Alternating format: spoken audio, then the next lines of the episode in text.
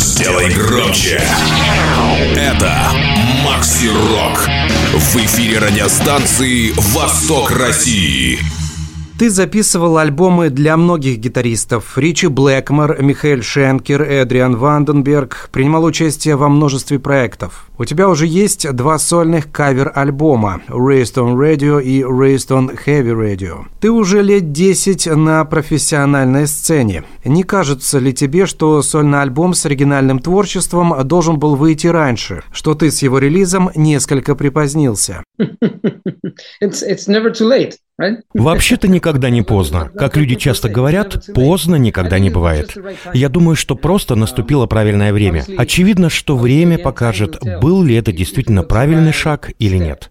Я уже давно ощущал, что это надо было сделать. С того момента, как я перебрался из Чили в Европу, чтобы зарабатывать на жизнь, я всегда следовал за своим сердцем и своими чувствами. Даже после большого турне с Майклом Шенкером, когда мы сделали много шоу в начале 2023 года, у меня пришло понимание, что работа с другими музыкантами, работа с другими вокалистами, замена других вокалистов — это уже хватит. Я понял, что пришло время записать оригинальный альбом со своими песнями. Время покажет, был ли это правильный шаг или нет.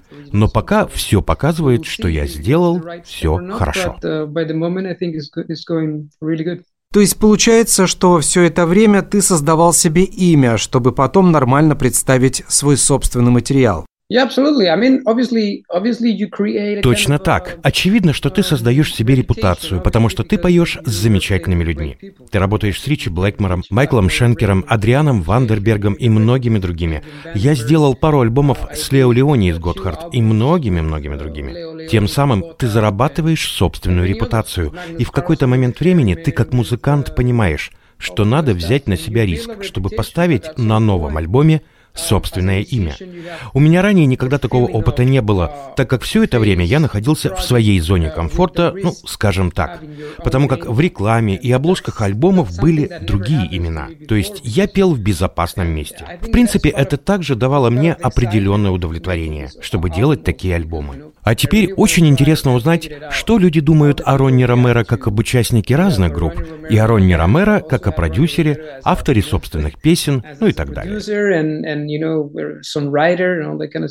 Можно сказать, что сейчас ты вышел из зоны комфорта. Um, ну, не совсем, чтобы я вышел из зоны комфорта. Мне всегда нравилось этим заниматься. Скажем так, это зона риска. Понимаешь, теперь меня не поддерживают имена больших людей. Их имена на концертах и так далее. Теперь там мое имя, потому что люди хотят видеть именно меня. Очевидно, что в этом есть определенный риск. Тем более, если посмотреть, как наш бизнес работает, как работает музыкальная индустрия после пандемии. А с другой стороны, рисковать — это прикольно прикольное дело. В этом смысле можно сказать, что я похож на камикадзе, и мне это нравится. По большому счету, сейчас ты стоишь на пороге больших свершений. Действительно, я сейчас нахожусь между большим успехом и большим провалом.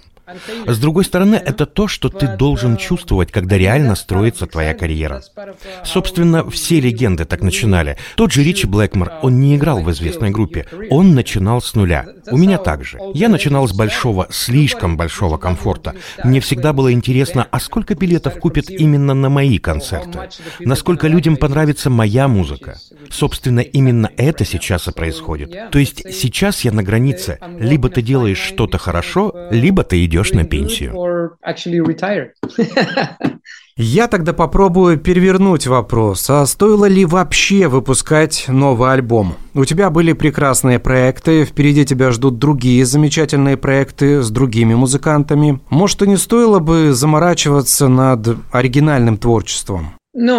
Я так не думаю. Мне действительно нравится то, что мы делаем сейчас. Единственное, как ты можешь доказать, что ты действительно стоящий рок-музыкант, так это так, как это делалось на заре музыкального рок-шоу-бизнеса в 60-е годы. Как это делали настоящие рок-группы. Понятно, что рок-музыка зародилась еще раньше, но мы говорим о конце 60-х. Это то, как они начинали. С одной стороны, для меня было очень хорошо работать с теми парнями. Работать на больших сценах, с большим количеством народу. Ты не сильно вдавался в подробности бизнеса. Тебе просто звонили или писали на электронку. Типа, мы играем столько-то концертов в Америке в ноябре, и тебе просто надо быть там. Перед этим может быть пара репетиций, и все. И ощущение было такое, что 95% людей покупали билеты на другие имена, а не на твое. То есть люди шли посмотреть не на тебя, а, например, на Майкла Шенкера. И многие говорили, что Майкл Шенкер был шикарен, и у него хороший вокалист. Но здесь ты — это как побочный эффект. А это не очень хорошо для развития своей карьеры. Именно поэтому я говорю, что сейчас самое время начать собственную карьеру. Мы уже сделали несколько шоу в Европе. Мы играли материал с нового альбома также на нескольких фестивалях. И очень приятно было, что люди шли на концерты именно потому, что там играет Ронни Ромеро а не то, что Ронни Ромеро работает с кем-то другим. Немного о составе коллектива. Ты сам набирал участников, с которыми хотел записываться, или тебе музыкантов предложил лейбл? Как это все происходило? Мне повезло, особенно после работы над двумя кавер-проектами Raised on Radio и Raised on Heavy Radio у меня появилась полная свобода выбора. Для меня очень важно найти таких музыкантов, на кого я могу положиться. Главным критерием в выборе для меня был факт того, что это, во-первых, должны быть мои друзья, а уже потом мои коллеги. Мне очень хотелось сделать альбом, на котором песни сделаны всеми вместе. И записать альбом именно так, как это в прошлом делали первые рок-команды. Теперь такого не встретишь. Сегодня большинство команд и проектов такие, что, например, один музыкант в Норвегии, другой в Италии, третий в Великобритании, и они работают на дистанционке. Но в таком варианте ты зачастую теряешь душу записи. Поэтому мне показалось, что я хочу все делать по старинке. А чтобы это сделать, мне надо было найти друзей. Это как сделать гаражную группу. Именно таким образом я подходил к процессу подбора музыкантов. Таким образом, дружба – это большая ценность для тебя. Если посмотреть на историю, то дружба — это основная причина сформировать группу. То есть ты начинаешь играть с друзьями в гараже. Один друг пригласил другого друга, затем пришел еще один друг. Таким образом формируется команда. Недаром люди говорят, что раньше музыка была лучше. И я с этим согласен. Ведь раньше это было нечто большее, чем просто хорошие музыканты играли вместе. Было еще что-то. Даже если вы друзья, все равно существуют какие-то разногласия, которые которые толкают вас к тому, чтобы сделать более интересную музыку. Именно поэтому для меня было очень важно опереться на таких особенных людей.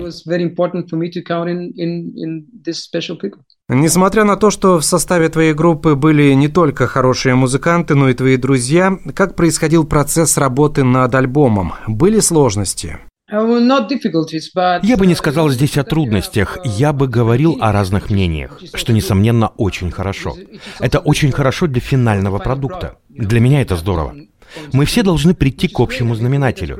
Разногласие — это не препятствие к тому, чтобы появился новый альбом. И дело здесь даже не в деньгах или в том, что я получу более лайков в Инстаграме. Дело в отношении потребителя к моей продукции.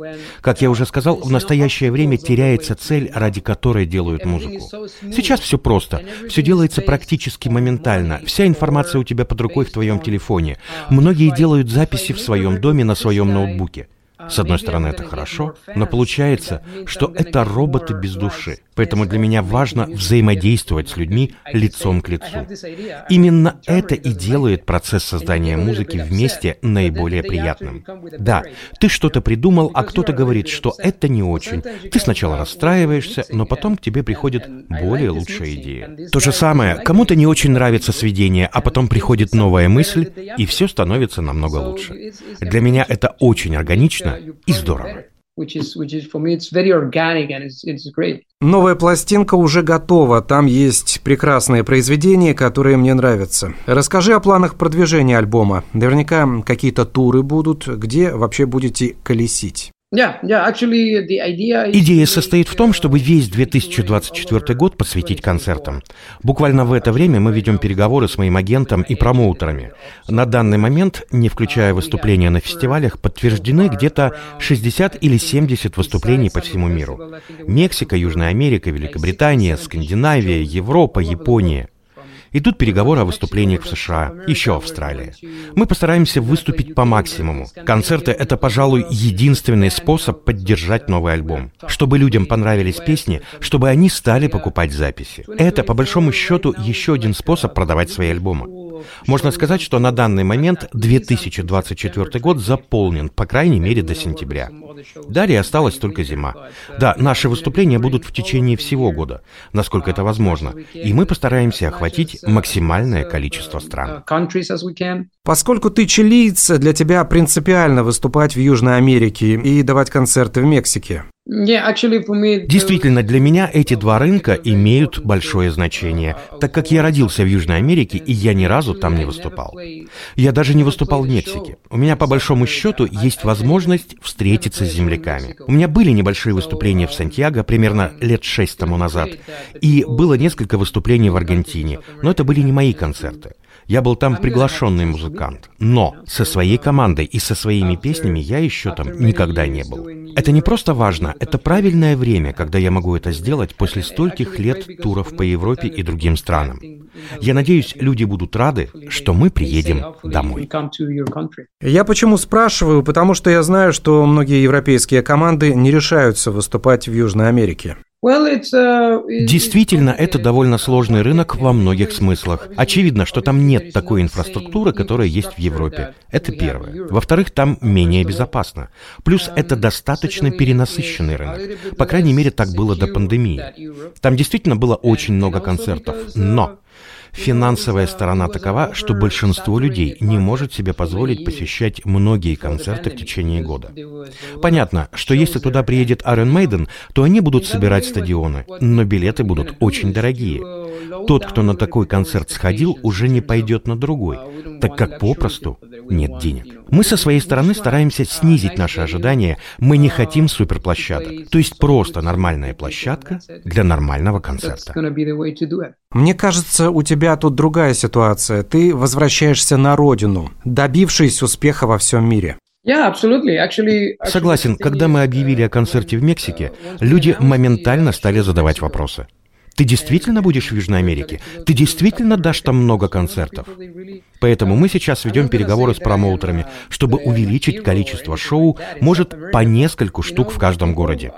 Я не могу сказать, что я какой-то герой для Южной Америки, но мне кажется, что люди мной гордятся, так как я один из немногих южных американцев, кому посчастливилось играть вместе с легендами рок-сцены. Это всегда хорошо, когда люди начинают задавать вопросы.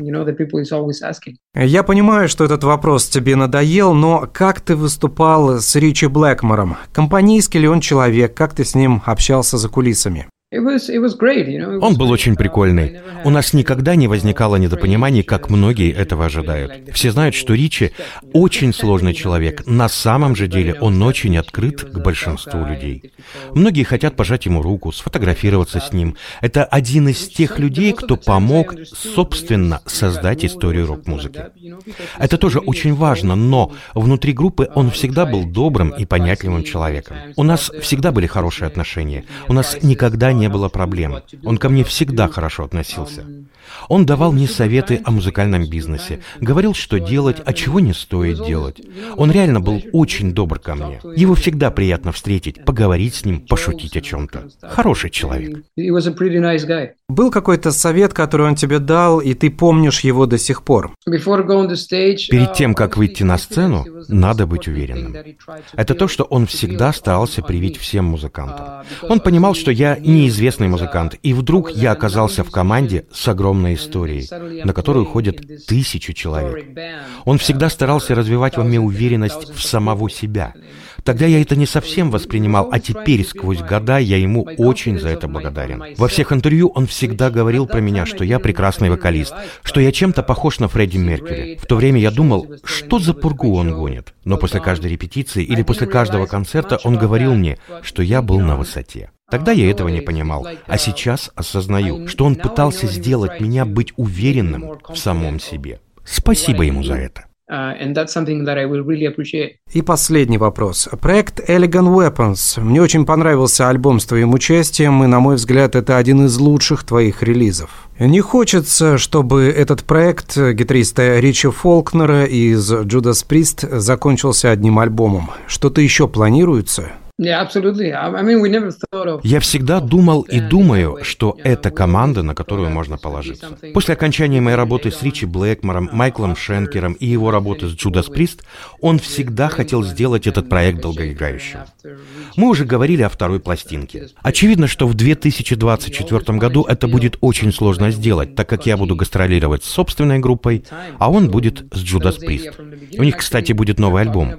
Все равно мы попытаемся найти время, время, чтобы записать новый. И это обязательно произойдет, и мы снова будем гастролировать вместе. Мне кажется, что предыдущая работа была хороша. Людям понравилась эта работа. Кстати, большинству наши концерты понравились даже больше, чем сам альбом.